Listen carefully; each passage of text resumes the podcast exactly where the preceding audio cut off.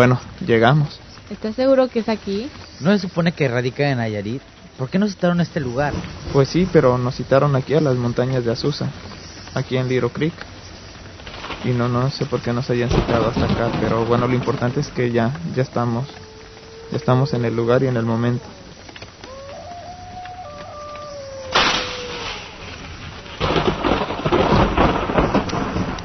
Ay, tengo miedo. Mira, Natalia, no pierdas contacto con los de la estación. Por ningún motivo cuelgues. Ok. Janet, ¿me escuchas? Sí, desde hace rato. Mira, si pierdes señal, usa el GPS, porfa, y que vengan a buscarnos. Vamos a dejar a Natalia sola porque me voy a llevar a Rubén como, como técnico, como ingeniero también. Vamos, Rubén. Vamos.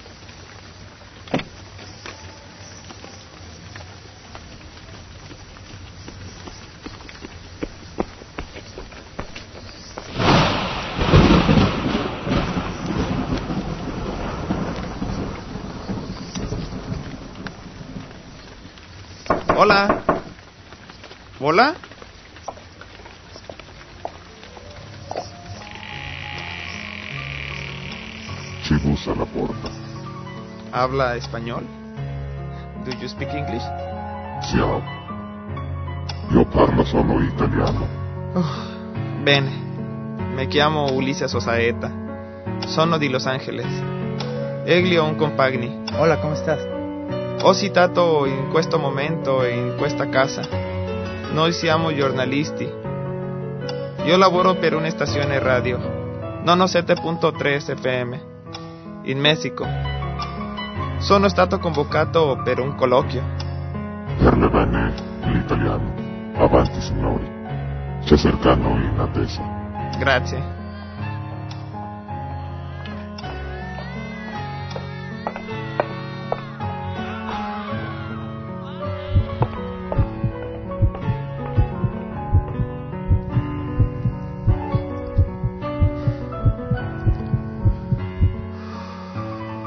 Hey Rubén, mientras mientras llega el que vamos a entrevistar, empieza a instalar todo, por favor. Ok. Janet, ¿me escuchas? Sí, sí te escucho. Ok, vamos a irnos ahorita con tres canciones para todo el público, para todas las personas que nos están escuchando. No me vais a colgar, por favor. Está bien. Me voy con... Tienes ahí la del descubrimiento, Llora Inquisición y no escuches la voz con estas tres canciones. Nos vamos y ahorita, ahorita regresamos. No me vais a colgar. Rubén, instálalo, por favor. Regresamos.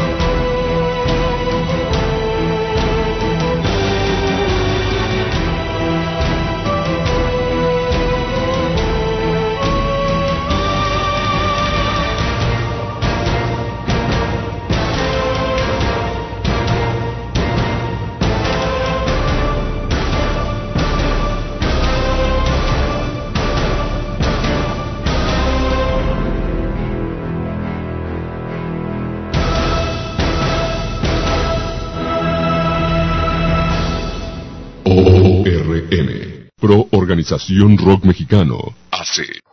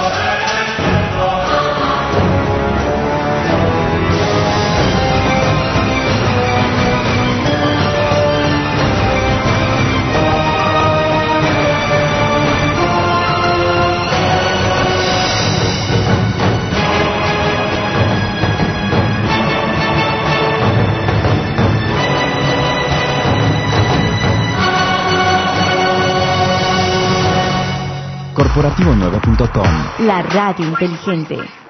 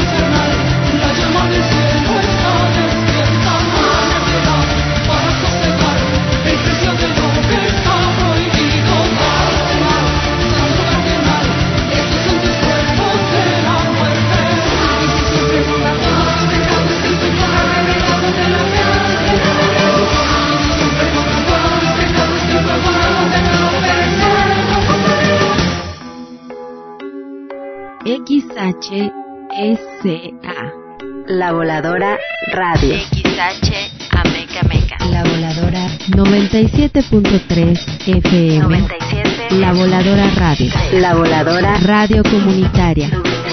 Transmitiendo desde sus estudios y oficinas. Ubicadas en San Francisco número 70. Barrio Panoaya. Ameca Meca. Colonia Centro. Amecameca de Juárez. Somos miembros de la Asociación Mundial de Radios Comunitarias y de la Red de Radios Comunitarias de México. Somos adherentes de la otra campaña, La Voladora Radio, Un proyecto de la Voladora Comunicación Asociación Civil. 97.3. La Voladora Radio. Yo soy esta radio.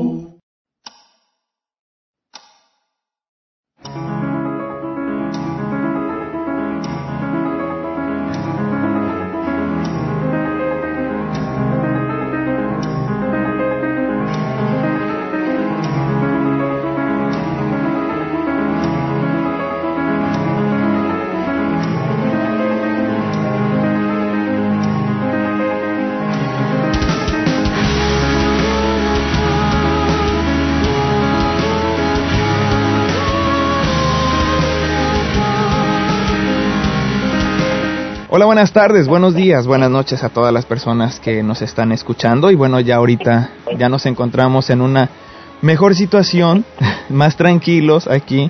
Muchas gracias a todos los integrantes de la banda Nostra Morte por habernos abierto las puertas de su casa. Muchas gracias. En este momento estaré platicando con Pierre Lemort. Hola, ¿cómo estás, Pierre Lemort? Hola, ¿qué tal? No, pues más que nada antes este, un agradecimiento por esta entrevista, por invitarnos a, a, a la transmisión, ¿verdad? Este, estamos muy bien, aquí estamos reunidos ya con ganas de comentar y platicar un poco, ¿verdad? Oye, pues antes que nada, déjame decirte que yo cuando escuché por primera vez eh, la producción que ustedes tienen, me habló un amigo, un amigo de una banda, se llama Mentes Ajenas, y me dice, oye, dice, escucha esta banda, está muy bien, está muy bien organizada, la música es muy, muy buena, y yo le dije, pues bueno, a ver, vamos, vamos a escucharlos, a ver, a ver qué tal. Entré a su MySpace y empecé a escuchar la, la música que ustedes tienen, genial en verdad. Y después, posteriormente, escuché la, su última producción, la de que la que es un cuento antes de morir, porque el, el, primero que yo había escuchado había sido el demo, este ya había sido la producción en forma. Ajá. Y quedé sorprendido por el, tipo de producción que ustedes tienen. Y no, usualmente nunca le, le digo esto a ningún grupo, pero a mi parecer, eh, la música, la producción que ustedes tienen, yo lo podría catalogar de la mejor producción en todo el, todo el 2009 que se ha hecho en México, en su género, por supuesto.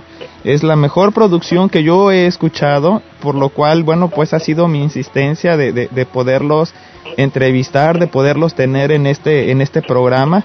Y bueno, y antes que nada, para mí es un honor, un honor, Pierre Lemort, tenerte junto a, a ti, junto a con todos los demás integrantes de Nuestra Morte, una banda que por supuesto nacen allá en Tepic Nayarit, si, es que mis datos no me fallan, y que empiezan a conformarse por el 2006, ¿verdad? Así es. ¿Y cómo empieza? ¿Cómo empieza esta aventura? Porque bueno, tú, tú tienes estudios en, en cuestión musical, ¿verdad?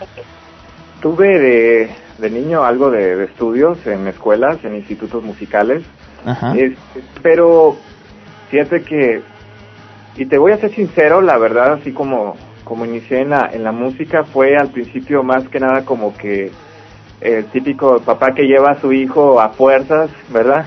A, a que aprenda música, pero ahí fue cuando me di cuenta que eso es lo que me gustaba y es lo que, lo que quería hacer. Y bueno, el proyecto este se dio inicio, fíjate qué, qué curioso, Ajá. inició principalmente por, por escribir un libro, Ajá. no tanto por la música, sino que nos, nos atrajeron mucho lo que eran las, las historias, los cuentos, vaya, películas de terror, de ciencia ficción, y fue como nos, nos fuimos este, dando la tarea de escribir una página, otra, llegamos un capítulo, llegamos dos, este, y fue cuando nos dimos cuenta que podíamos musicalizar esos, esos capítulos. Ajá. Fue cuando empezamos a, a invitar a amigos, a conocidos, este, gente que toca en, en orquestas, para que nos ayudaran a empezar la, a crear las, las composiciones. Claro, eso siempre tomando en cuenta el libro, no una banda. Claro. Fue en un momento en el que eh, nos escuchó la gente, fueron dos primeras composiciones que no hemos dado a conocer aún Ajá. y nos dicen, oye, qué, qué bonita música, ¿por qué no se animan y lo hacen, este, lo hacen una banda? Y nosotros, pues bueno, sí estaría muy bien, pero seríamos 10, 15, hasta 20 personas, le digo, no, está, está muy, muy difícil. Pero poco a poquito fuimos dándonos cuenta que podíamos, este, concentrar un poco más la producción, Ajá. conseguir este personas que nos puedan ayudar más que nada en el estilo metal y el, mes- y el estilo clásico Ajá. que ya nos ya nos dio nuestro formal metal gótico verdad Sí. este y fue como nos dimos cuenta que con nueve personas lográbamos lográbamos la producción que, que tuvimos en, en este libro posiblemente más adelante demos a conocer esas primeras eh, producciones que tuvimos verdad Sí. ¿Cómo ves? Pues oye, y por ejemplo, bueno, pues cuando empiezas, a- dices del libro, eh, ¿fue un libro que se publicó posteriormente o nunca se publicó? ¿Tú lo escribiste? No. Mm, Para serte sincero, yo no tengo mucha habilidad en lo que es este la escritura. Ok. El al que se le da muy bien es a Alferis y lo que es este más que nada yo me imagino como que si fueran películas, ¿verdad? Ajá. Y yo le paso a veces los datos a este chavo, él también tiene una imaginación increíble. Ok. Ya ahorita ya me está viendo aquí medio raro, pero sí. este y, y él pone se pone a escribir nuestras nuestras nuestras historias. Este libro aún no se ha no se ha publicado. Ojalá algún día nos Ojalá. demos un tiempecito para seguirlo escribiendo. Es muy bonito, es un libro de ciencia ficción con con algo de cuentos, es fantástico. Eh, tiene una historia muy muy bonita, es es este vaya, no no quiero arruinar porque creo que me van a regañar si doy demasiados detalles, ¿verdad? Sí, ya, ya estaremos platicando con él sobre, sobre este libro. Sin embargo, bueno, pues al momento de que, de que empiezan a, a- que uno escucha la, vo- que la música, que uno empieza a escuchar la producción, que por supuesto lleva una línea, que lleva una línea que uno va siguiendo, ¿no? Eh, eso, es, eso es lo interesante también, la forma, la hechura, por supuesto, porque bueno, a diferencia de otras bandas, ustedes son cuatro vocalistas, ¿no? Así de tiempo completo, por así decirlo. Tres de, tres de los vocal, de los cuatro vocalistas no tocan instrumento alguno, sino se dedican a cantar. Y aquí voy a presentar a todos los de la banda, voy a decir todos los que son. Es una familia, todos todos son ah, de la familia Mort. Eh, está Pierre Lemort, que es en teclado y voz. Alferis Damort, que es la voz y el escritor de, de- de las canciones. Luego está la, la hermosa voz de Madame de la Mort. Ella también se dedica a cantar. Luego está Even Dumort, que también es vocalista. Luego está Estrago Ilmort, que es segunda guitarra. Kraus Balmort como primer guitarra. Eh, También está Arkan Dimort, que es- se podría decir que es el más reciente de la familia Mort, el baterista. Y luego está Enel Damort, que es en, en bajos. En alguna ocasión estuvieron, pues bueno, los hermanos Sid y Debian Damort, hermanos de hermanos de sangre, por así decirlo. Bueno, aunque ustedes también ya vendrían a ser parte de como de una cofradía, ¿no? Es lo que los une, ¿no? Que se que son parte de una confra- cofradía y por lo tanto todos tienen el apellido Mort, que eso es también interesante.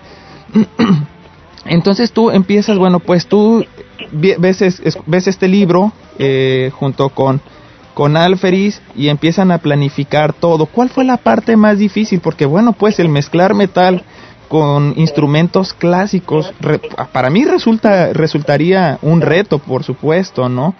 Pero no sé cómo se hayan dado las condiciones para con ustedes. Bueno, este, la verdad sí es algo algo complicado, pero viéndolo de una forma en que nos pueda ayudar, la verdad el, el meterle el metal al clásico es una gran ayuda porque nos da una pauta rítmica hermosa, es, es prácticamente te lo voy a poner así. No sé si si en la música clásica hace muchos años se le hubiera ocurrido a no sé a un señor Beethoven Ajá.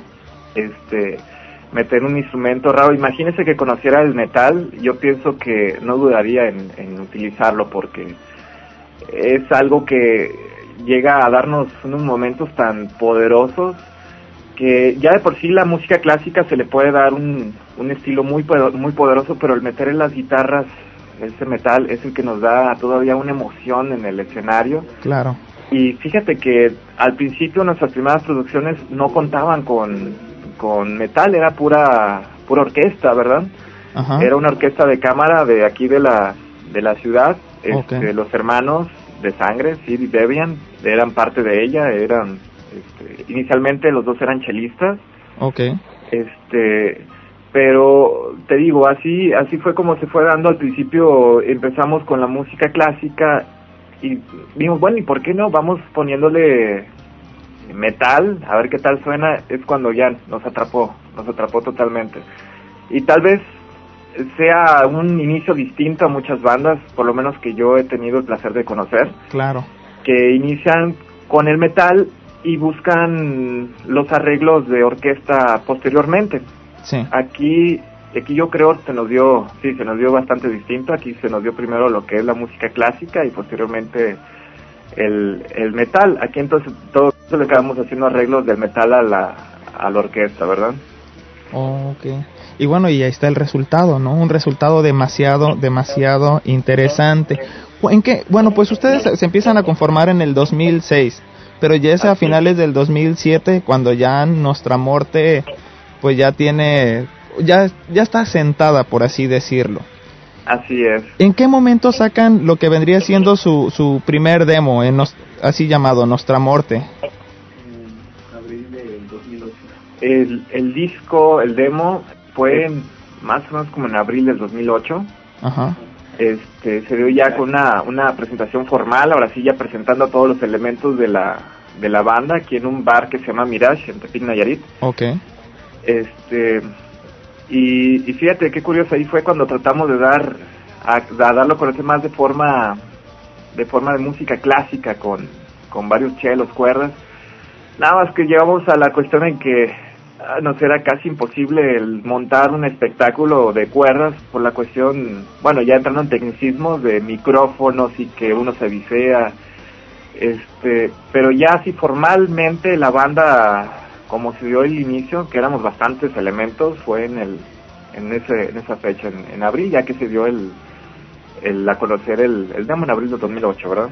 ¿Y cu- cuáles fueron los nervios de presentarse, digamos, por primera vez, quizá ya con un público ya más, quizá más metalero o con más tendencia hacia la música gótica más que a la, a la música clásica? Aunque déjame decirte una cosa, a mí, por ejemplo, lo- los que escuchan la música gótica se me hacen un tanto refinados porque tienden mucho a irse a la, a la música clásica, a la lectura, a las, a las lecturas, pues ya, vamos, literarias, ¿no? Por así decirlo. Así es. Este, bueno, pues no te voy a mentir, la verdad, nuestras primeras presentaciones y aún hoy en día siendo una banda joven, eh, nos paramos enfrente del público y sí nos da un poco de nervios, ¿verdad? Pero eh, después de un momento, la primera canción y vemos la reacción del público que está con nosotros es, es algo, se vuelve totalmente distinto, ya no son nervios, es, ahora es convivir, ahora Ajá. es convivir con ellos y, y ganas de, de, de dar más, lo mejor de nosotros. Y es algo, es algo increíble. La verdad nosotros lo hemos pensado en, de una forma más que nada divertida. Ya no lo, no lo hemos visto nunca como un trabajo, como que este vamos a montar un escenario, a cargar instrumentos, que a firmar otros. No, la verdad para nosotros es subirnos a un escenario y convivir con las personas, con llevarlas con nosotros, eh, ha- hacerlas parte de nosotros, con sus cuando nos están coreando las, las canciones, estar incluso bajarnos al escenario del escenario y, y entrar con la gente es algo es algo bello. Vaya, lo hacemos una fiesta, Claro. ¿verdad? Es cuando total- ya para nosotros nos desaparece el, el nerviosismo. Yo pienso que cuando estamos un poco más nerviosos es cuando llegamos a un a un nuevo escenario y no no sabemos cómo ¿Cómo cómo, va? vaya a reaccionar la gente que si en ese lugar escuchan más otro tipo de música este pero por lo menos ahorita nos ha tocado la fortuna de, de contar con escenarios donde las personas han sido muy recíprocas con nosotros Oye, ¿y cómo es que cómo es que vas conociendo a todos? ¿Cómo es que se formó la, la banda? ¿Cómo es que los vas conociendo, los integrantes?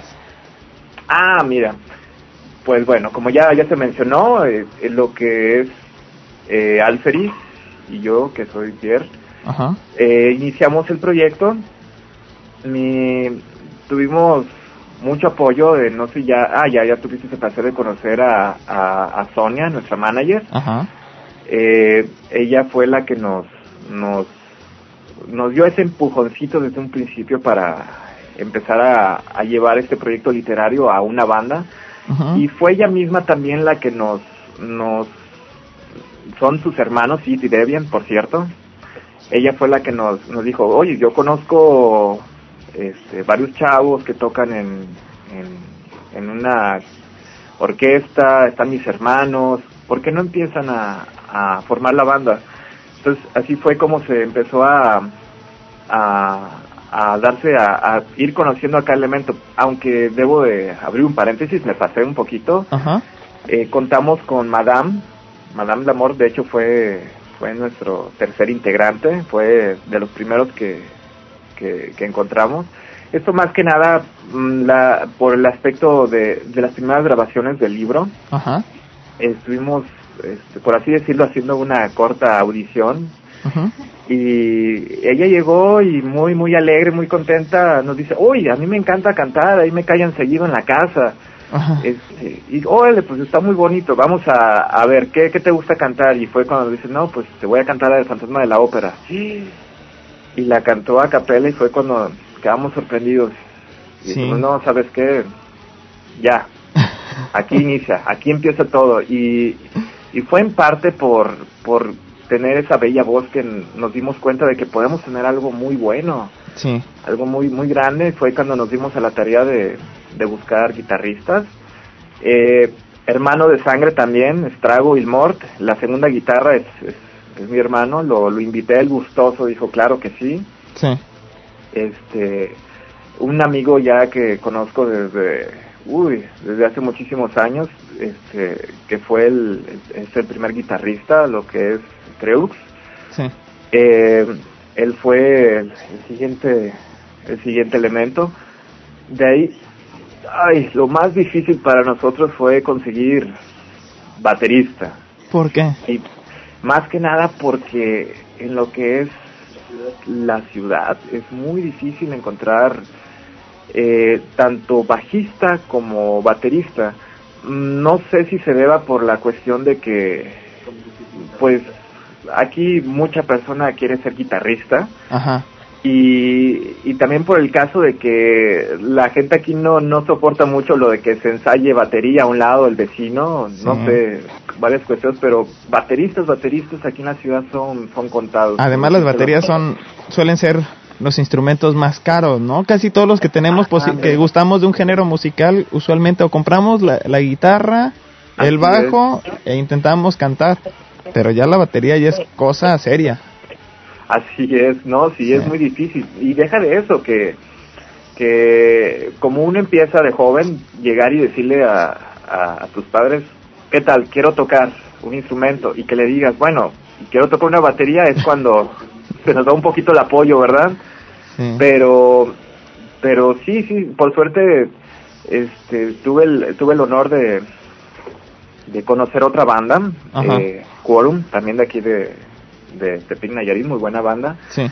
Este, y el baterista me comentó, yo tengo un amigo que es muy bueno para la batería, pues si quieres te lo, te lo presento. Y dije, bueno, pues vamos, vamos checando. Y fíjate, para mi sorpresa, Ajá.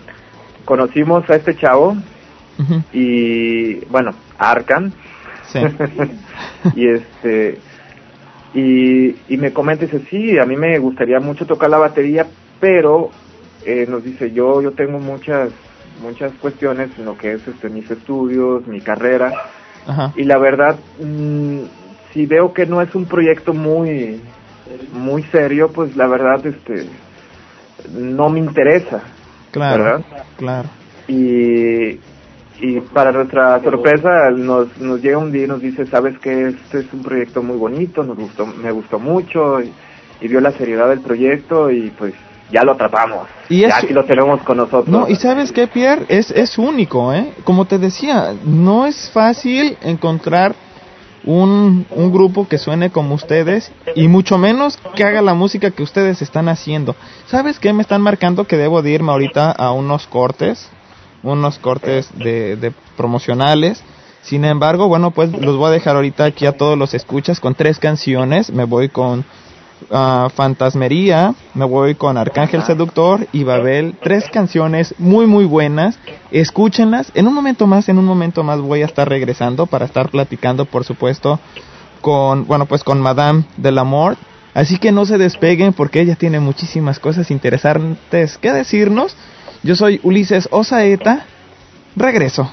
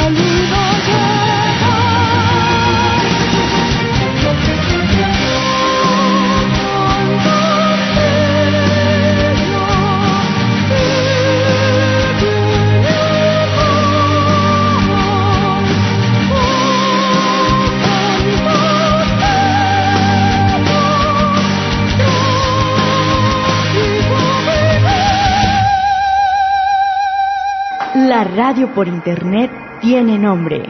Corporativo9.com Radio.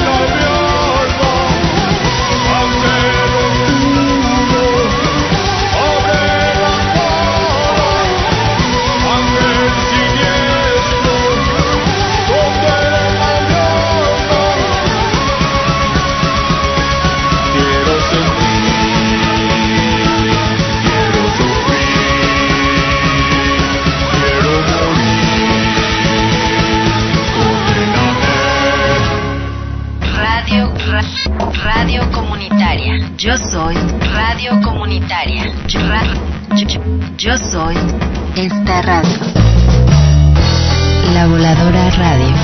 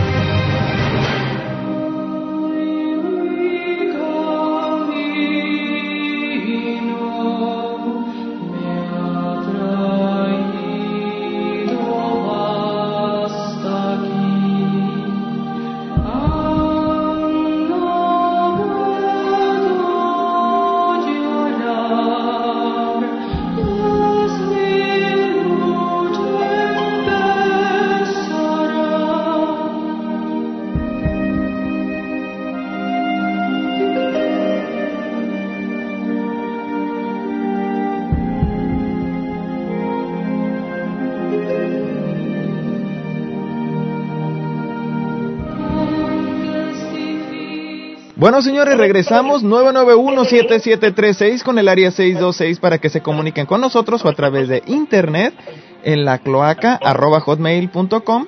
Yo soy Ulises Osaeta. Muchas gracias a todo el equipo técnico, allá en Controles, R22 Yanel Melgarejo, aquí conmigo en, como ingeniero de audio, Rubén Morales. Y bueno, muchas gracias al 97.3 de FM en Amecameca, Estado de México. También Radio Pirata, la Intrépida en el 97.8 de FM en la capital del Salvador, San Salvador.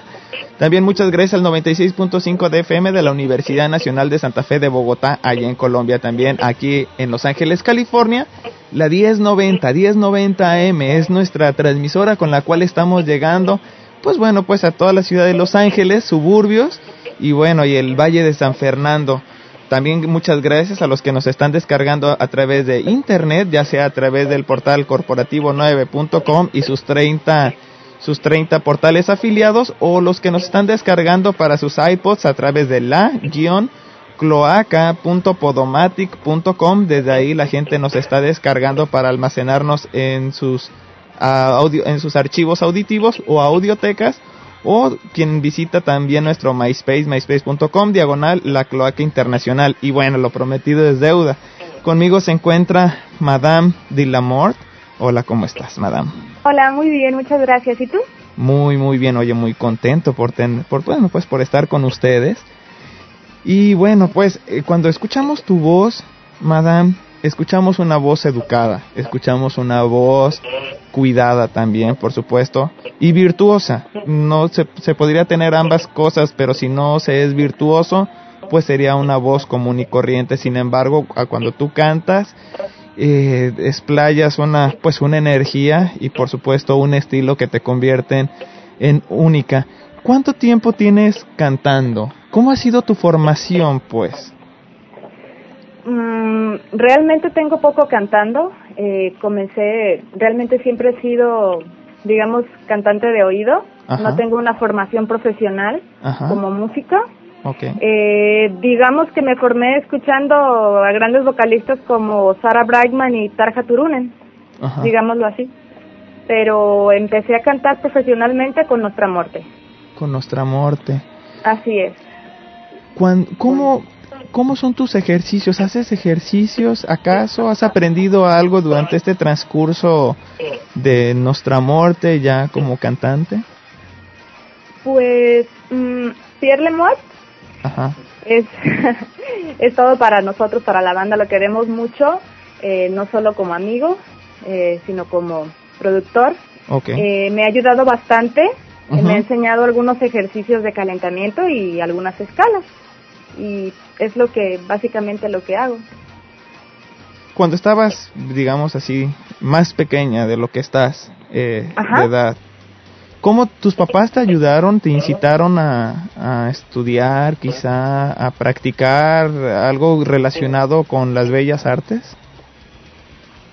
Mm, realmente, mm, bueno, mi papá es maestro de filosofía, en la preparatoria donde yo estudié, y sí, sí me llamó un poco la atención por los libros de las enciclopedias de arte que, que tengo en mi casa pero nunca me había puesto a pensar en la música. Eh, realmente esto surgió en la secundaria. Un día casualmente estaba cantando una canción que escuché de Sarah Brightman precisamente y me dicen, oye, cantas bastante bien. Y yo, ay, muchas gracias.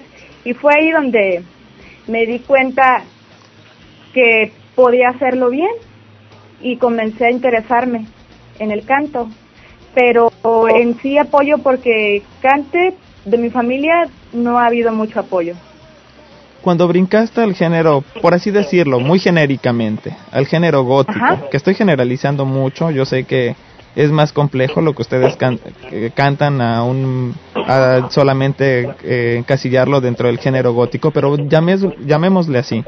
Cuando cuando tú brincas al género gótico, ¿cómo cómo fue ese cambio? Porque caray, no solamente es música, a veces tiene que ver con eh, cuestiones eh, ya escénicas, ¿no? La forma de vestir, la gente, la nueva gente que se te, que va a tratar de, de juntarte contigo y relacionarse, ¿no? Saber aprender de ti, por supuesto, porque mucha gente se te acerca y estoy seguro de eso, para no solamente para conocerte, sino también para aprender de ti y quizás hasta imitarte.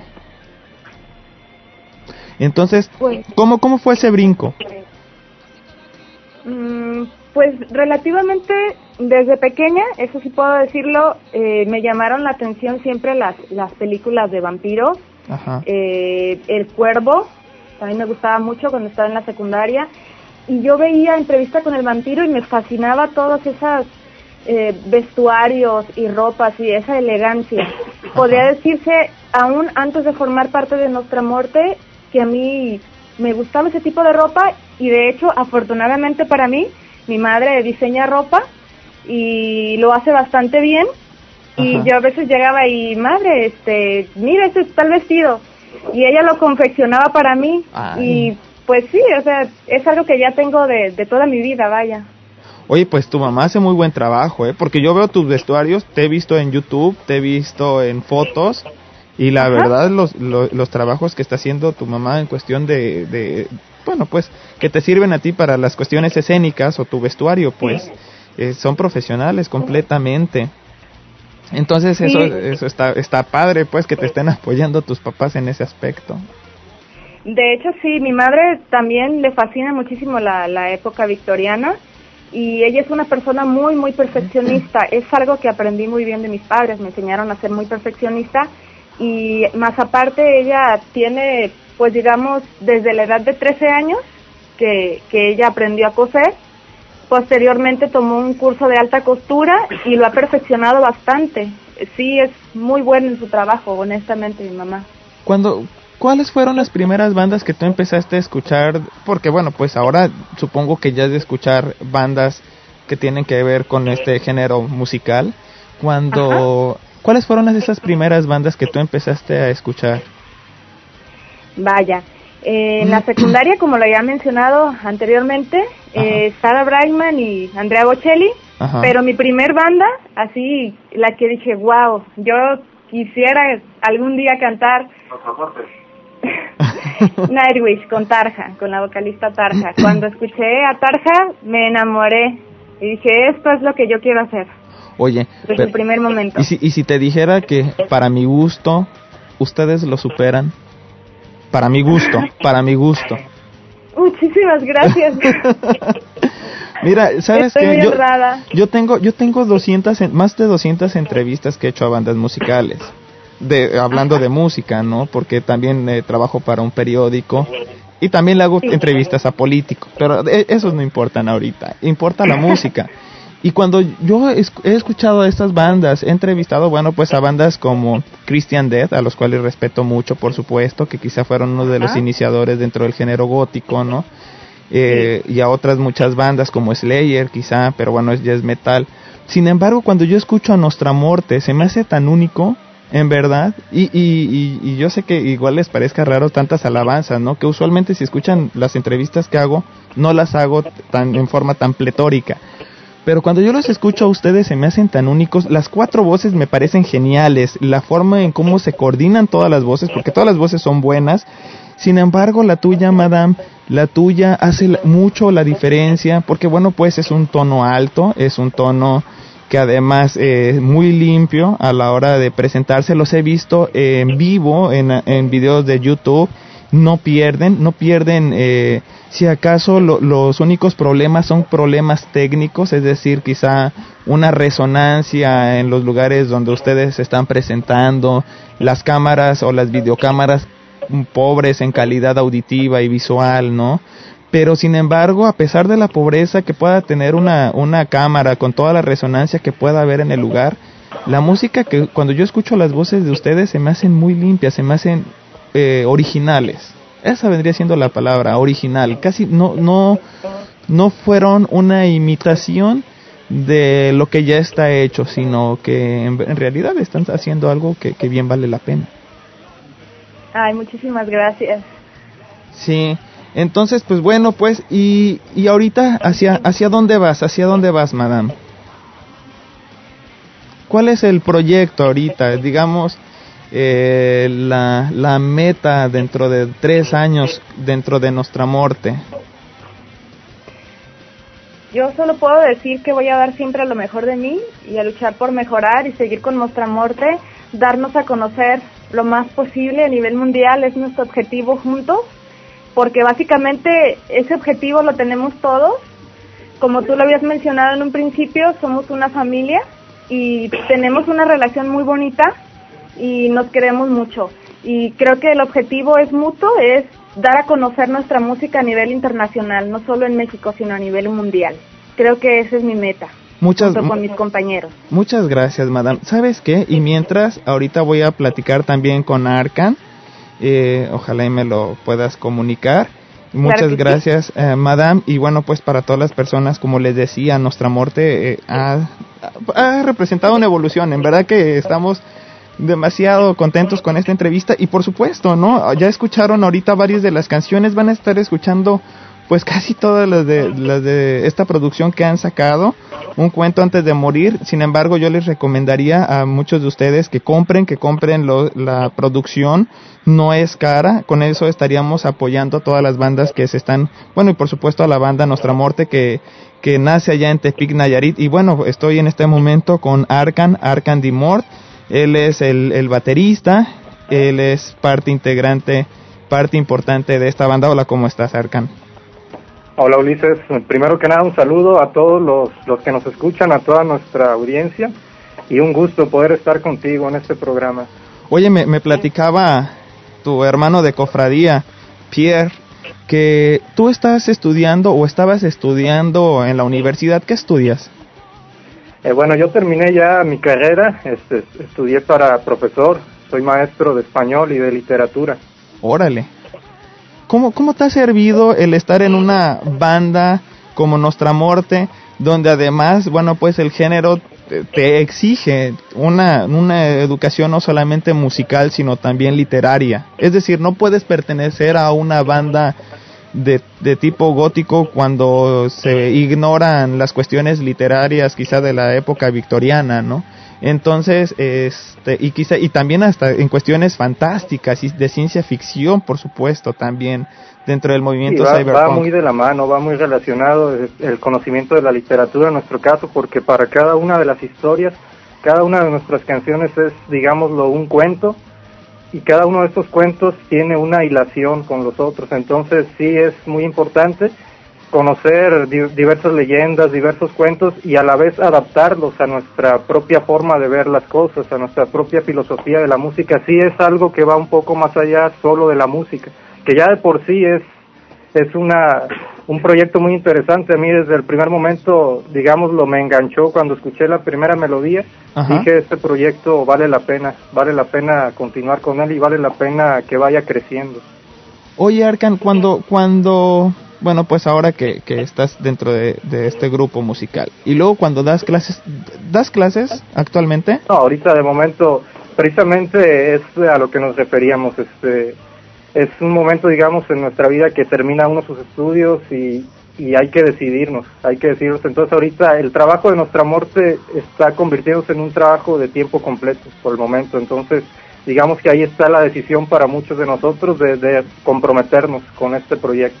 Sin o sea, de momento no, no estamos trabajando sin, en la docencia. Sin embargo, a tus amigos o a la gente que te rodea, pues sale a flora eh, la docencia, ¿no? El, ser maestro. ¿Qué es, los incitas a que lean qué? ¿Qué es lo que tú les recomiendas que lean?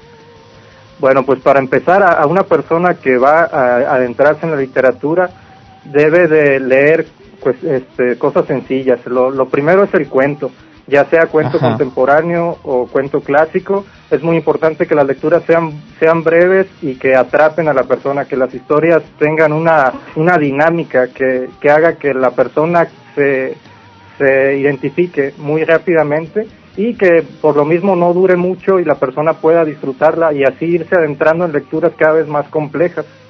¿Sabes qué, Arcan? Ahorita que, ahorita que tú comentabas eso, yo me estaba acordando porque yo, yo uh, siempre he tenido el hábito de la, le la, lectura, por supuesto, pero yo siempre he dicho que la lectura es como cuando empiezas a hacer un deporte, sobre todo cuando empiezas a leer. Cuando empiezas a correr, por ejemplo, pues un día corres 50 metros, mañana al día siguiente corres 100 metros, y así vas aumentando, vas aumentando hasta que ya corres un kilómetro, dos kilómetros, pero no vas a correr, querer correr los tres, cuatro kilómetros en, en un solo día porque te desgastarías mucho. La lectura... Sí, mejor forma de explicarlo. a veces la lectura, como bien tú dices, pues un día puedes agarrar un libro de Gabriel García Márquez quizá y leer 12 cuentos peregrinos en 12 días, ¿no? Un día lees un cuento, al otro día lees otro cuento hasta completar el libro y ya cuando te vas a, cuando te des cuenta quizá termines leyendo quizá eh, el nombre de la rosa de Humberto Eco en una semana, que, fue lo que yo me tardé en leer ese libro, ¿no? Entonces, este, así ha, sido, pero ahora, enfocándonos a lo que tú estás haciendo también, que es una de tus pasiones, eh, la música.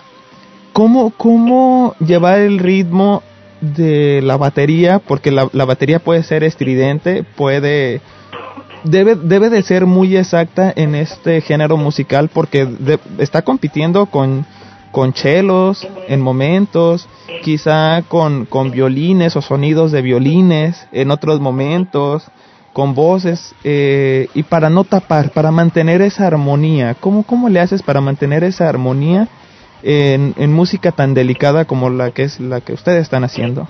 Eh, la cuestión es el, el matiz el matiz que se le da al instrumento, el saber este, trabajar el volumen de una manera adecuada y sobre todo eh, Pierre Lemort en sus composiciones él sabe darle su espacio a cada instrumento. Hay momentos en que la batería es, es, un sonido más moderado, hay momentos en que se puede explayar y que lleva junto con las guitarras un ritmo más vertiginoso, un volumen más fuerte es, es por eso, son los matices los que le permiten a, la canción eh, irse desarrollando de una manera armónica sin que ningún instrumento tape al otro. Okay. ¿Y cuál ha sido tu secreto para también para desempeñar la, la batería? O digamos, no tu, no, no tu secreto, sino tu, tu consejo, tu propio consejo, el que te, te dices, yo tengo que hacer esto o, o debo de evitar esto. ¿Cuál ha sido tu consejo? Así, consejo en la batería, pues, ¿qué les podría decir? Eh, trabajar siempre con metrónomo, desde el principio, acostumbrarse a, tener un tiempo exacto en la batería y dejar, dejar a la música que fluya. Muchas veces uno quiere eh, que la batería se note, quiere que, ese trabajo de horas, de esfuerzo, de dedicación se vea y a veces trata uno de tocar de más en las canciones. Y no, hay que darle a la música lo justo dentro de la batería. Sí habrá momentos para para tocar cosas más complejas y si la, si la música lo requiere. Pero hay que saber darle exactamente lo que se necesita y dejar a los demás instrumentos que también hagan su trabajo. Porque en el caso de nuestra música, al ser muchos instrumentos y ser muchos sonidos, sí debemos de cuidar que todo se escuche y que todo tenga una armonía y un espacio propio. Para que no termine en saturación, ¿verdad? Sí. Ok.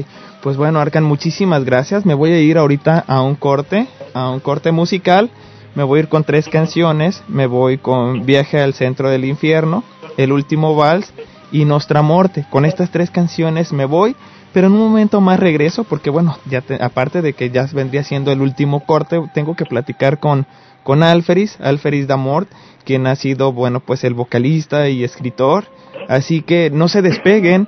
Regresamos en un momento más, 991-7736 con el área 626 para que se comuniquen con nosotros o a través de internet en la cloaca arroba hotmail.com. Muchas gracias a todas las personas que se han estado contactando con nosotros, que han estado platicando conmigo a través del Messenger. No me conecto muy seguido, pero en verdad que ya lo estoy haciendo más, así para saber sus comentarios y recomendaciones a nuevas bandas. Así que no se despeguen, regresamos.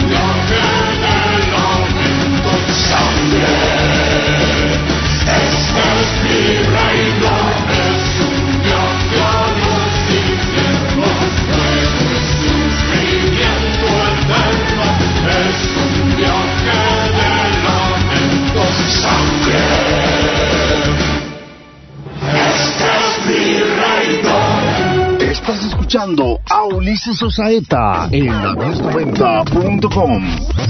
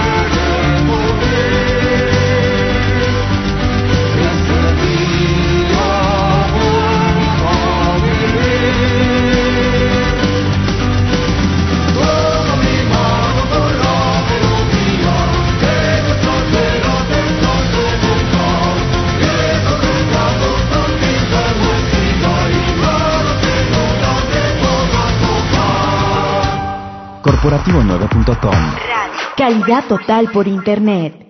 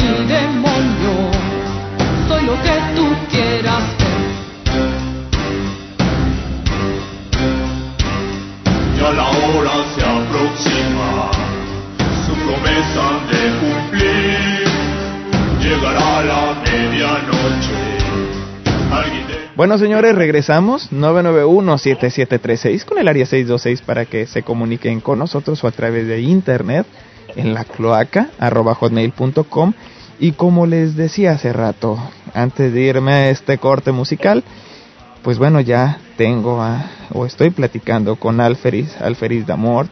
Alferis ha sido el vocalista, ha sido el escritor también de, de toda esta música él pertenece a esta cofradía llamada Nostra Morte, esta banda que bueno tiene sus orígenes, como lo decía también en Tepic Nayarit, que tiene una producción en forma que se llama Un cuento antes de morir, que antes había sacado un demo llamado Nostra Morte en el 2008 y que bueno y que es justo esta producción de un cuento antes de morir del 2009 lo que la que nosotros hemos catalogado aquí dentro de la agencia corporativo 9 como la mejor producción en su género en, en este año. Así que no dudamos que, bueno, pues para el próximo año o para la próxima producción, quizá ellos se superen a sí mismos con la experiencia que ya tienen, por supuesto. Y bueno, antes que nada, a Feris, muchísimas gracias por, por estar aquí en esta entrevista. Muchas gracias a ti y a toda la gente que nos está escuchando. Un saludo desde aquí de México aparte de, de, músico, Alfariz, eh, ¿tienes formación literaria? Eh, fíjate, eso es algo curioso. Realmente eh, yo me he, escrito mucho desde pequeño, realmente desde la primaria me ha gustado escribir, imaginar y crear historias, pero es muy difícil para mí leer porque, bueno, yo tengo una forma de ver muy rara la literatura. Yo no me gusta influenciarme, entonces para carecer de alguna influencia, eh, realmente no, no, no leo mucho. Ajá. Pero si escribes, ¿no? Y eso es lo que alimenta tu, tu imaginación. ¿Cómo, pero ¿cómo alimentas, ¿cómo alimentas la, la, imaginación? Que eso es importante para todo escritor y sobre todo para aquellos que gustan de escribir cuentos fantásticos o de ciencia ficción para alimentar mi imaginación realmente me han pasado muchas cosas este, a lo largo de mi vida que me han hecho imaginar o, salirme un poco de mí mismo para irme a otros mundos. Eh, esta ciudad, eh, Tepic Nayarit, es una ciudad muy pequeña, entonces eh, cuando yo comencé a vestirme de negro, a tener mi gabardina, realmente era algo muy, eran escenas casi de, de inquisición aquí en la ciudad hacia mi persona, porque pues la gente no estaba acostumbrada. Entonces mientras yo caminaba, eh, iba imaginando muchas cosas, o mientras yo camino por las calles de la ciudad, eh, yo voy imaginando cosas para como que alejarme un poco de, la realidad, ¿no? Fíjate, ajá, perdón, perdón, perdón.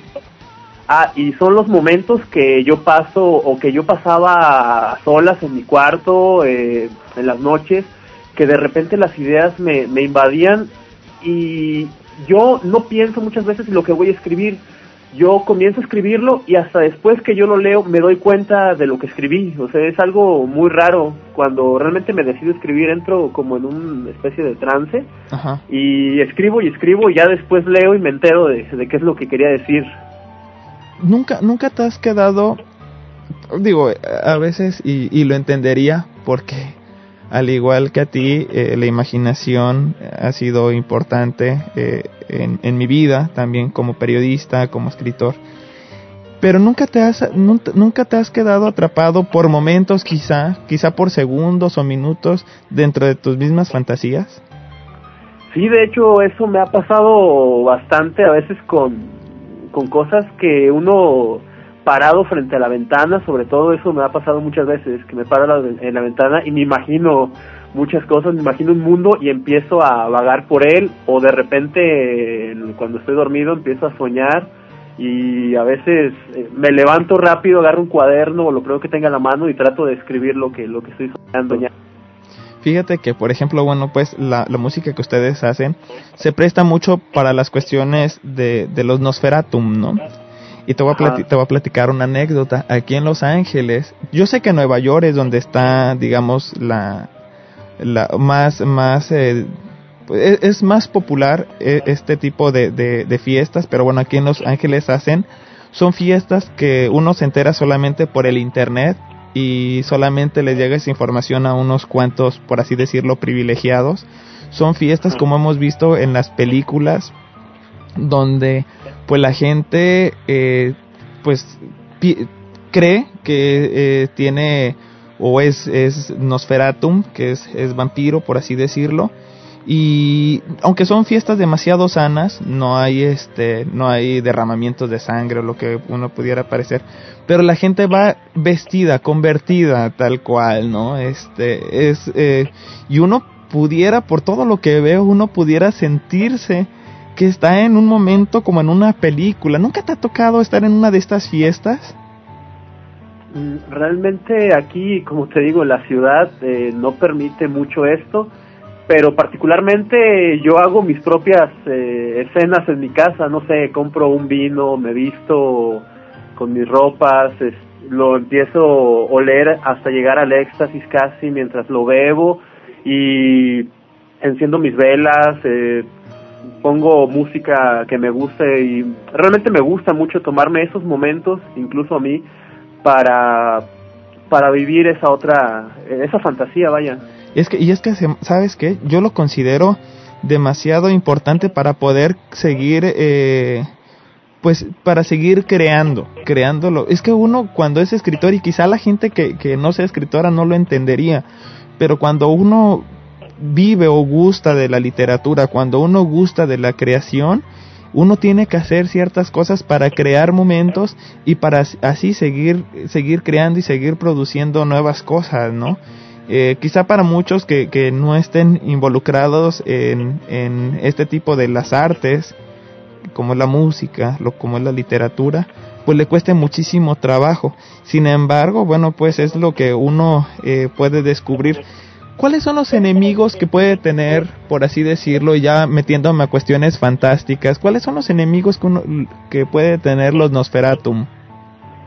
Eh, los Nosferatum realmente, el enemigo más, eh, bueno, refiriéndonos a... Vamos a, ver, perdón, y, es que de repente me salta así muy, muy feo. Lo que pasa que sabes que hay, hay muchos mitos, los mitos son eh, entre cuestiones irreales que se mezclan con las cuestiones reales y ahorita hay una hay una moda, por así decirlo, sobre todas las cuestiones vampíricas. Sin embargo, como toda moda, a veces tiende a distorsionarse mucha de la información que hay. Sin embargo, y eso lo, lo estaba viendo yo en canales como el History Channel, eh, o canales serios de Inglaterra, ¿no? Donde hacen investigaciones y hay eh, personas y hay movimientos y hay grupos sociales underground o subterráneos que bueno pues viven como si se vivieran eh, como si como si en realidad pues existieran los vampiros que eso eh, para ellos existe para mí eh, quizá no soy ignorante en esta temática por lo cual no puedo dar una no puedo emitir un juicio al respecto sin embargo bueno pues yo sé que tú estás este empapado con esta información. Y bueno, y de repente me, me saltaron preguntas así, ¿no? ¿Cuáles son los enemigos que, que puede tener un Nosferatum? Mira, hay un juego muy famoso que recrea estos ambientes teatrales eh, a manera de vampiros, que a mí me gusta mucho la manera en la que ellos manejan o trabajan con, con la historia, la mitología de los vampiros, que es este The Masquerade o The Dark Age, que es este de la compañía, bueno, no sé si de una compañía de Estados Unidos. Ajá. Eh, el enemigo más peligroso que puede tener un vampiro es, en esencia, él mismo, porque siempre la ansia de poder, siempre la lucha con la soledad, siempre estos sentimientos lo llevan a, la destrucción. Hablando de un enemigo, por así decirlo, eh, a lo que nos podemos referir, que son los, los hombres lobos, garús o werewolf, este, pues ellos realmente en esta mitología se dedican a cazar a, los seres que huelen a weird, que es algo, algo que los vampiros, que la poca humanidad que van perdiendo los vampiros, eh, reflejan, y eso hace a los hombres lobo, eh, pues sus enemigos naturales, por así decirlo. Sí. Entonces, bueno, ellos vendrían siendo. También tienen otro tipo de enemigos. Es que, y fíjate, la, literatura también eh, precolombina o la literatura, bueno, pues de, de, nuestras comunidades indígenas, nuestros ancestros quizá, está llena de también de, de figuras que pudieran parecer por las por los datos que dan a, a los Nosferatum, ¿no? Ajá. Eh, también está está lleno, o sea, no es algo que esta historia de, de los vampiros no es algo que, que, haya tenido su origen en otro continente, sino también en nuestro continente con diferente nombre, por supuesto, pero aparecen eh, personajes, ¿no? Que, que dentro de, por ejemplo, el nahual que no es propiamente se alimenta de sangre, sino también tiene ese poder de, de, de, de ser animal, ¿no? También de transformarse y, y por qué no, aunque suele transformarse en, en aves o en, o en animales cuadrúpedos ya más grandes, pero también puede transformarse en quizá hasta en, en, murciélagos, ¿no? O en búhos, no sé. Sí, de hecho, este, pues incluso, eh, como tú lo dices, en esta cultura, pues los mayas tenían muchos sacrificios, tenían muchos rituales en los cuales pareciera que ellos eh, de alguna manera pudieran pudieran ser vampiros, porque tenían este, pues sacrificios donde realmente llevaban a unas prácticas bastante extremas que se considerarían así en esta época moderna. ¿Sabes que en alguna ocasión vi en, el periódico La Jornada, hicieron un descubrimiento antropológico y ahí salió publicado en, en el periódico La Jornada, que es un periódico de México, serio, por cierto, muy, muy serio, donde se descubrió que en una osamenta eh, había unos, unos, bueno, pues en esas osamentas se encontró que unos personajes tenían modificados los colmillos, los, los caninos principalmente los tenían alargados, lo cual había sido una incisión, es decir, les habían, se los habían puesto artificialmente. Pero ¿por qué ponerse unos colmillos? Para, o sea, ¿por qué ponerse colmillos? Pues, o sea, ¿cuál, cuál habrá sido la razón de ponerse colmillos? Tuvo que haber sido alguna cuestión de, una cuestión de ritual, tuvo que haber sido cuestiones que quizá no, no podamos entender. Simplemente los, los arqueólogos habían hecho ese descubrimiento donde la osamenta tenía colmillos, eran dos o tres osamentas y salió publicado en el periódico La Jornada. Sí, este, prácticamente pudo haber sido también base de, de una imagen, porque en aquel tiempo, pues, las imágenes hablaban más que las palabras para ellos.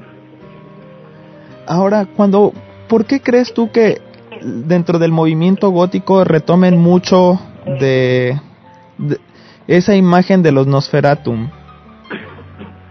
Creo que es algo, bueno, no sé, en mi particular punto de vista, a mí me gusta mucho la fantasía que representan el lado oscuro de la personalidad, el lado romántico, el lado salvaje, y creo que es una imagen a fin de cuentas, como los Nosferatu tienen una forma humana, eh, creo que lo asociamos mucho por el hecho de, de querer ser parte, de expresar nuestro lado oscuro de esa manera. ¿Cuál, ¿Cuál crees tú que sea dentro de la literatura y dentro de, digamos, los antecedentes históricos que, que se tiene? ¿Cuál es la parte que más le duele a, a un Nosferatum? Es decir, pues bueno, tienen la, la, vida eterna, al menos que alguien los, los, los mate, los aniquile, ¿no? En, en ese aspecto. Sin embargo, ¿cuál es el dolor que cargan por siempre? Yo creo, y de hecho espero que podamos hacer una canción de esto después, yo creo que uno de, de los miedos o del dolor más grande es cuando de repente llegan a, a un estado de letargo y despiertan después de mucho tiempo viendo que nada de lo que era es igual, que todo lo que ellos conocían ha cambiado, el hecho de, eh, creo que es un miedo incluso que todos tenemos, el adaptarnos a, a un cambio este, es algo que los hace tener un dolor muy grande. Y sí es cierto, ¿verdad? Es decir, por ejemplo, a veces a nosotros, a pesar de que no tenemos ese privilegio de la eternidad, eh, de repente pasan cinco o seis años y vemos a nuestros amigos, que ya este ya se han casado, que ya no salen, quizá o luego vemos que el lugar donde crecimos ya las construcciones se han derribado y hay nuevas, entonces como que empezamos a mirar eh, esos cambios no con desconfianza, sino con un cierto dejo de tristeza y melancolía. Y, ahora, multiplicado por cientos y cientos de años es difícil. Y sí, sí, sí, por supuesto, ¿no? Entonces, fíjate que eso estaría interesante quizá, bueno, pues ya lo, yo veo que ya lo habías pensado, ¿no? Una canción, por supuesto que hablara del dolor, del dolor que siente un Nosferatu. Y sobre todo imagínate que se enamore y que se enamore de una mortal, como hemos visto en esta serie de Luna Llena, ¿no? De Full Moon. Ajá. Donde pues es este un, un, un Nosferatum joven que se enamora de, bueno, joven en apariencia, ¿no? que, se enamora de pues de una humana este y pues bueno y que quizás sepa que que en algún momento si ella no se convierte pues va a envejecer y morir que es básicamente la ley que nos rige. Sí se va a convertir solo en un recuerdo para él. Simplemente tiempo en algún momento de su vida. Entonces ahí está la, la disyuntiva entre si convertirla o mantenerla en, en humana.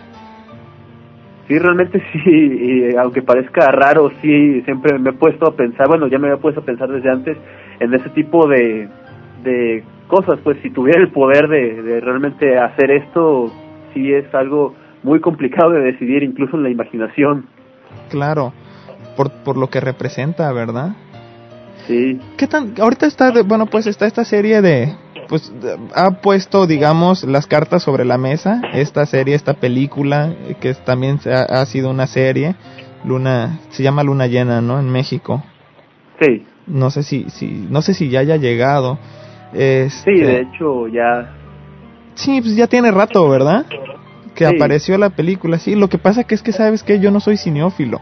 Yo casi no voy al cine, entonces pues yo creo que ya me enteré demasiado tarde de esta película, la vi, se me hizo interesante y este, pero a mí las cuestiones de, de, de, fantasía siempre me han, me han agradado muchísimo y bueno y lo de los vampiros pues se me hace genial la figura que manejan sobre todo esta figura no solamente de fineza sino de melancolía la hora en que por ejemplo cuando a la hora de que tocan el, el, piano, que además es la forma en que tocan el piano, ustedes lo rescatan perfectamente eh, en, su, en su producción Un cuento antes de morir, por lo cual sabes que yo sí recomiendo muchísimo que compren esta producción. ¿Y la gente cómo puede, cómo puede hacerse de esta producción? Eh? Eh, de momento es este es tenemos una disquera, pero no distribuye en Estados Unidos. La forma en la que lo estamos distribuyendo es por Mercado Libre. En nuestro MySpace tenemos una, un, link que liga a Mercado Libre y es por donde nosotros podemos estarlo distribuyendo fuera del país. Tiendas de discos, creo que Mixup también lo, lo tiene, ¿no? Sí, este, lo están subiendo ahí a, a Mixup, a Tower CDs y tiendas Gandhi. Lo que pasa que de momento el disco, la, la primera parte que sacamos está agotada y estamos haciendo pues otra en verdad segunda maquila. O, sea es decir terminaron todas las toda la, la producción que, que sacaron. Sí la disquera ya ya lo distribuyó en tiendas y ya este las partes que quedan ahí ya se han ido agotando y la disquera ha necesitado hacer más Órale, qué suave. Entonces van muy bien. Para, digo, una sola producción y, y, y aparte ya han llamado la atención en, en ciertas, este, pues bueno, fuera de, del país, fuera de México, han llamado la atención de ciertos medios de comunicación, ¿no? Apenas estaba viendo su MySpace, donde incluso una compañera, una colega de aquí los ha entrevistado, ¿no? Y, y así han tenido varias presentaciones. Sí, ha sido buena la respuesta de las personas este, en Sudamérica, en Estados Unidos, pues en nuestro MySpace es donde, justamente ahí en Los Ángeles es donde más personas han escuchado nuestra música. Entonces para nosotros sí ha sido muy importante la respuesta de la gente a nuestro material. Eh, ¿Han pensado vender a través, por ejemplo, de iTunes quizá eh, su música o quizá desde su mismo MySpace usando eh, ventas quizá como PayPal o como en español PayPal, este así sí, de hecho justamente iTunes acabamos de, de subir este material, solo falta ya algunas cuestiones este, legales para que ya quede quede arriba, entonces ya es cuestión de unos 15 días para que ya ya se pueda vender nuestra música digitalmente. Órale, qué suave, entonces. Oye, pues va a estar muy muy padre para las personas que no se encuentran en quizá en México o que quizás se encuentran en otro continente, pues yo pienso que pueden hacerse de, de la música que ustedes están sacando. Se van a ir de gira, se van de gira para este 2010 a Chile, Bolivia, Colombia y Perú, pero ¿en qué fecha aproximadamente? Eh, después de, del 21 de, de marzo, eh, nos vamos a Sudamérica. Lo que pasa es que para esas fechas tenemos una tocada para un festival de, de la primavera en las pirámides de Teotihuacán. Órale, qué padre. Sí, va a estar, va a estar chido. Y bueno, entonces, ¿cuáles son las formas de contacto? ¿Cuáles son las formas de contacto que ustedes tienen, Alferis? Las formas de contacto son a través de nuestro MySpace principalmente. Ajá. Eh, que pues es www.myspace.com este, diagonal Nuestra Morte y ahí en el MySpace tenemos una área de contactos que viene el contacto de nuestra manager, eh, Sonia Cienfuegos, ahí viene su, MySpace, incluso viene el contacto con nuestro tour manager de, Latinoamérica y también tenemos el, eh, su página y su, y su mail. Si, algo, si alguna persona si alguna persona eh, de otro país los quisiera invitar o, o por supuesto es este, pues bueno, contratar para presentaciones si ustedes están dispuestos de salir, ¿verdad? Digo, esto lo comento por si algún algún organizador por ahí de eventos nos esté escuchando, sí los, los podría contactar sabiendo de que ustedes estarían dispuestos a salir fuera del país o del continente. Sí, nosotros estamos dispuestos a ir a donde la música nos lleve. Eh, estamos, estaríamos encantados de ir a cualquier rincón de, del mundo a hacer lo que más nos gusta, que es eh, tocar, eh, difundir nuestra música, cantar nuestras canciones y pues, que la gente cante con nosotros. Por supuesto. Pues bueno, ahí están los teléfonos en myspace.com diagonal Nuestra Muerte o nuestra, bueno, Nuestra Muerte es, iba a decir Nuestra Muerte, pero es Nuestra Muerte. Este, ahí viene un teléfono, Sonia Cienfuegos. Ella es la, la manager, con ella, bueno, pues pueden contactar para para pues bueno, ya si, si están organizando algún evento, créanme, esta banda tiene muchísimo futuro, esta banda suena muy bien, esta banda está muy bien organizada y, y sobre todo, bueno, pues tiene un feeling, un sentimiento que, que nosotros consideramos y que ya no hemos, ya no habíamos escuchado desde hace mucho tiempo, por lo cual, pues bueno, les, les agradecemos el que, el que, pues bueno, hayan estado con, con nosotros en esta, en esta entrevista. Muchísimas gracias, Alferis. Muchas gracias a ustedes por tener el interés en entrevistarnos y por darnos este espacio para, para hablar de nosotros. oye, por cierto, ahorita solamente van a estar en Tepic, ¿verdad? Hasta marzo que salen. Es decir, ¿no piensan ir a la Ciudad de México, quizá al Distrito Federal, el Estado de México, quizá más al sur, Morelos, o planes para venir aquí a Los Ángeles? Eh, lo que bueno, para visitar México sí tenemos planes, sí tenemos este mucho interés en, viajar hacia el centro, incluso hacia el norte del país también. Eh, lo que pasa eh, con Los Ángeles, también nos encantaría ir, pero no hemos conseguido o no tenemos un tour manager por Estados Unidos que pudiera de repente ayudarnos a, visitar las ciudades de Estados Unidos. No conocemos a alguien que esté interesado en, trabajar con nosotros allá en Estados Unidos. Pues bueno. ¿Nos está escuchando alguien? Sí, era lo que iba a decir. Apuéstenle, en verdad. En verdad, yo, porque yo he visto aquí que luego traen cada banda que dice uno, ay, hasta da flojera ir. Pero en verdad, eh, si traen esta banda, aprovechen ahorita, ahorita, ahorita, porque después van a estarse arrepintiendo y va a ser más caro y más difícil. Eh, pues bueno, muchas gracias Alferis, muchas gracias a Pierre Lemort, a Madame, a Madame de Lemort a Arkan, Dimort y bueno, y por supuesto todos los que hoy no estuvieron presentes, que es Aven, que es Estrago, Creus, eh, que es Angel, y por supuesto y los que ya pues que ya no están que es Sid y Debian, ¿verdad? Que ellos han tomado este otro camino. A todos ellos, por supuesto, un gran saludo de parte de todo el equipo técnico del Corporativo 9, también un gran saludo de parte de todos los escuchas de la Voladora Radio, también de Radio Pirata La Intrépida y del Toca Toca, así como de la nueva 1090. Muchísimas gracias, pues no me queda más que despedirme, Alferis. muchas gracias y gracias a todas las personas que están escuchando estas radios. Un saludo para ellos de nuestra parte. Bueno, y muchas gracias también a todo el equipo técnico, Rubén Morales, eh, aquí en, en, como ingeniero de, de audio, y Janet, Janet Melgarejo, como la, bueno, la controladora. Recuerden que yo fui, soy y seré Ulises Osaeta, nos estamos viendo en la siguiente entrevista. Adiós. Ah, por cierto, me están regresando, que debo de mandar a tres canciones. Me voy con una idea, tocó mi almohada, trato truco, necrótica y si hay oportunidad y me dan permiso, me voy también con un cuento antes de morir. Ahora sí, sí, me despido. Adiós.